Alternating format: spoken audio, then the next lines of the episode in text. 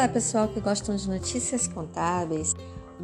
O podcast Além da Notícias com a RJ traz informações diariamente para o seu conhecimento. Hoje falando sobre a obrigatoriedade dos eventos de saúde e segurança do trabalho SST para o grupo 1. Iniciou-se em 13 de outubro de 2021 a obrigatoriedade dos eventos de segurança e saúde do trabalho SST no e-social para as empresas do grupo 1, conforme estabeleceu a portaria conjunta número 71 de 29 de junho de 2021 para as empresas do grupo 1, ou seja, empresas com faturamento acima de 78 milhões, passaram a transmitir os eventos SST para o e-social desde o dia 13 de outubro de 2021.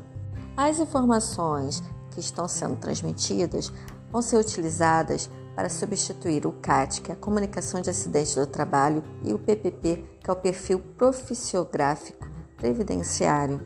Neste grupo de eventos estão o S210, que é a Comunicação de Acidentes de Trabalho, o S220, que é o Monitoramento de Saúde do Trabalho, e o S2240, que as condições ambientais do trabalho, agentes nocivos.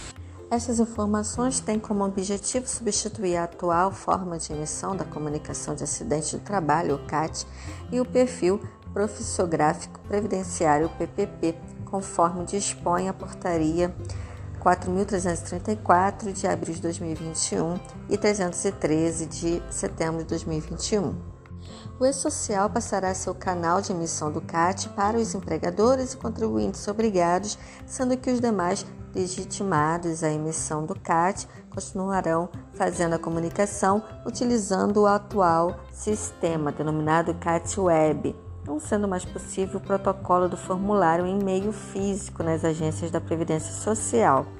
Sendo assim, para as empresas do Grupo 1, a partir do dia 13 de outubro de 2021, a informação será encaminhada pelo e-social, conforme dispõe a portaria CEPRT número 4334/2021. Quanto ao PPP, essa substituição do documento físico para o eletrônico ocorrerá assim que iniciar a obrigatoriedade dos eventos de SST para o grupo de empresas, que ocorrerá apenas em 3 de janeiro de 2022.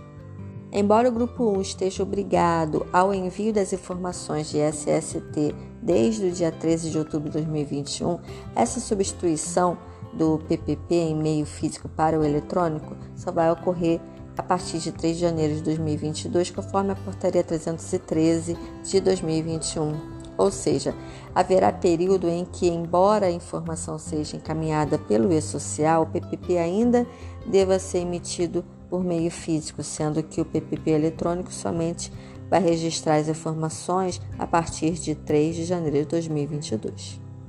Ascom RJ, conectando você na área contábil. E até a próxima. Tchau! thank you.